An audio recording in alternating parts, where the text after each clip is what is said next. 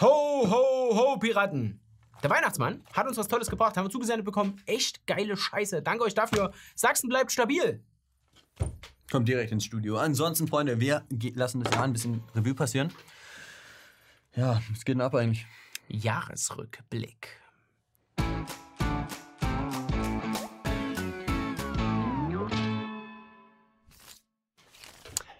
Das Jahr neigt sich dem Ende zu. Und es ist an der Zeit, zurückzuschauen.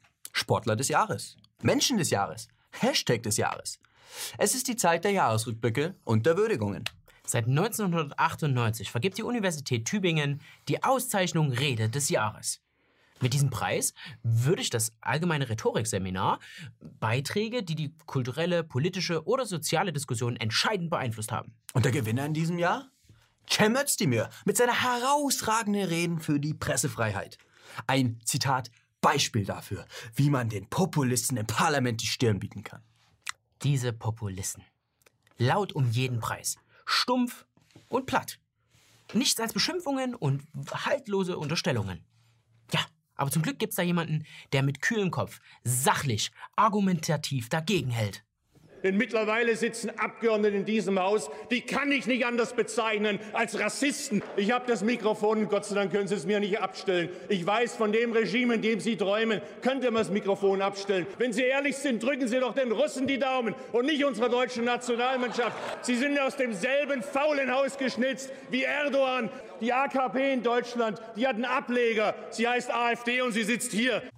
Neben der Rede des Jahres gab es auch wie immer das Jugendwort des Jahres. Und das ist in diesem Jahr Ehrenmann. Weitere Nominierte waren Lauch, Verbackt, Auf deinen Nacken, Ich küsse dir die Augen. Philipp, äh, warte mal, was mir hier gerade auffällt, wir haben doch, äh, wir sind Jugendformat. Wir haben, äh, wie viele von den Wörtern haben wir verwendet? Gar kein. Das ist geht nicht, blöd. das geht nicht. Da müssen wir hier auf jeden Fall noch irgendwie äh, was reinknallen. Also mindestens der Hälfte, sonst kriegen wir nächstes Jahr dieses Zertifikat vielleicht hier nicht. Jugend, Jugendformat. Das, äh, warte mal, verbackt machen wir hier hin. Zu guter Letzt gab es auch jede Menge große und kleine Skandale.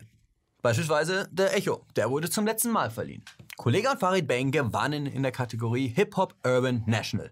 Und daraufhin gaben viele andere Preisträger ihren Echo zurück und die Gala war für alle Zeiten vorbei.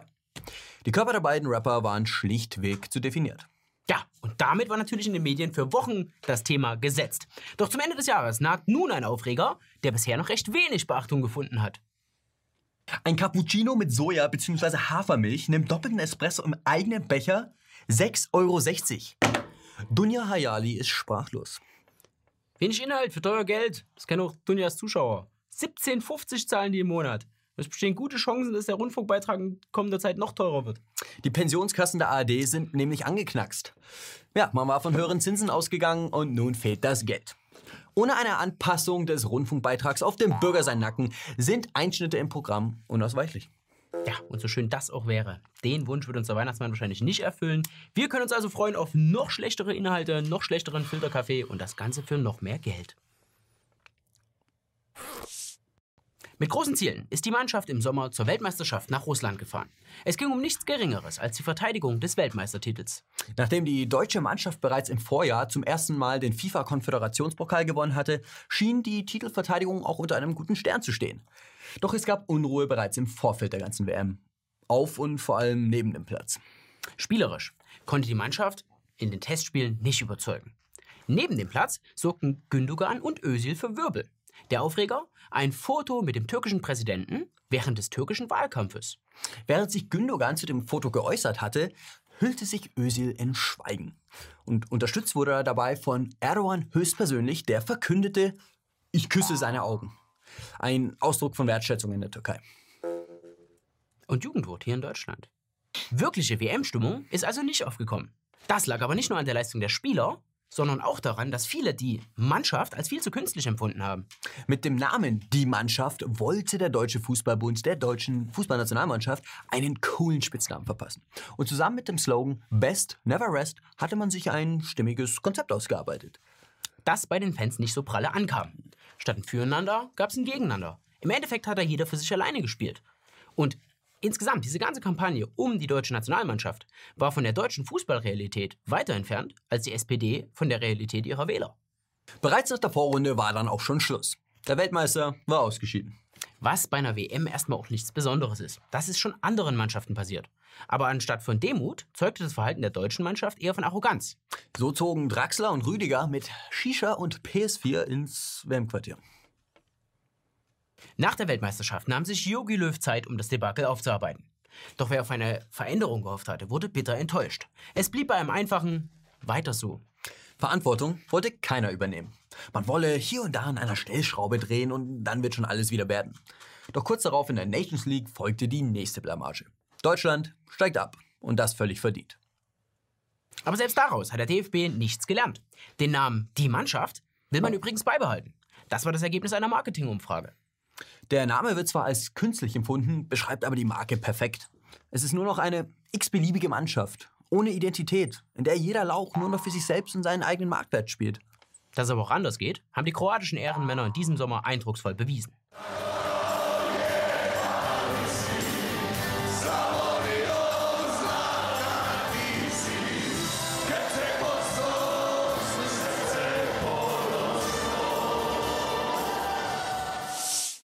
So, Alex, was geht ab? Weihnachten. An sich nicht groß, ich mach ein bisschen Familie, Christbaum, Geschenke, bisschen gut essen, rumliegen, sowas. Du?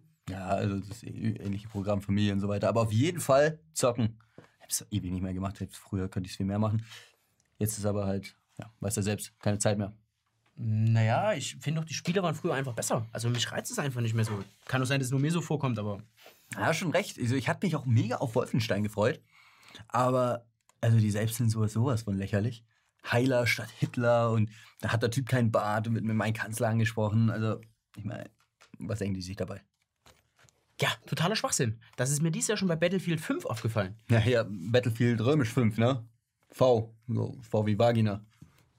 Ja, aber das ist doch lächerlich, oder? Ich meine, künstlerische Freiheit hin oder her, aber wenn ich mir ein Spiel hole, will ich doch so ein bisschen historische Korrektheit schon haben.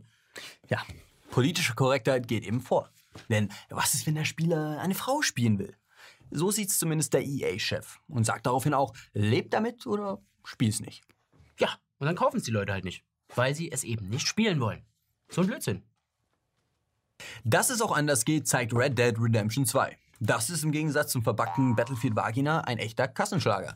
Und das liegt nicht nur an der detailverliebten Grafik und den atemberaubenden Landschaftspanoramen. Nee, weil Red Dead Redemption 2 wirklich geil ist. Ich feiere das. Ich glaube, zu Weihnachten haue ich auch meine Konsole an.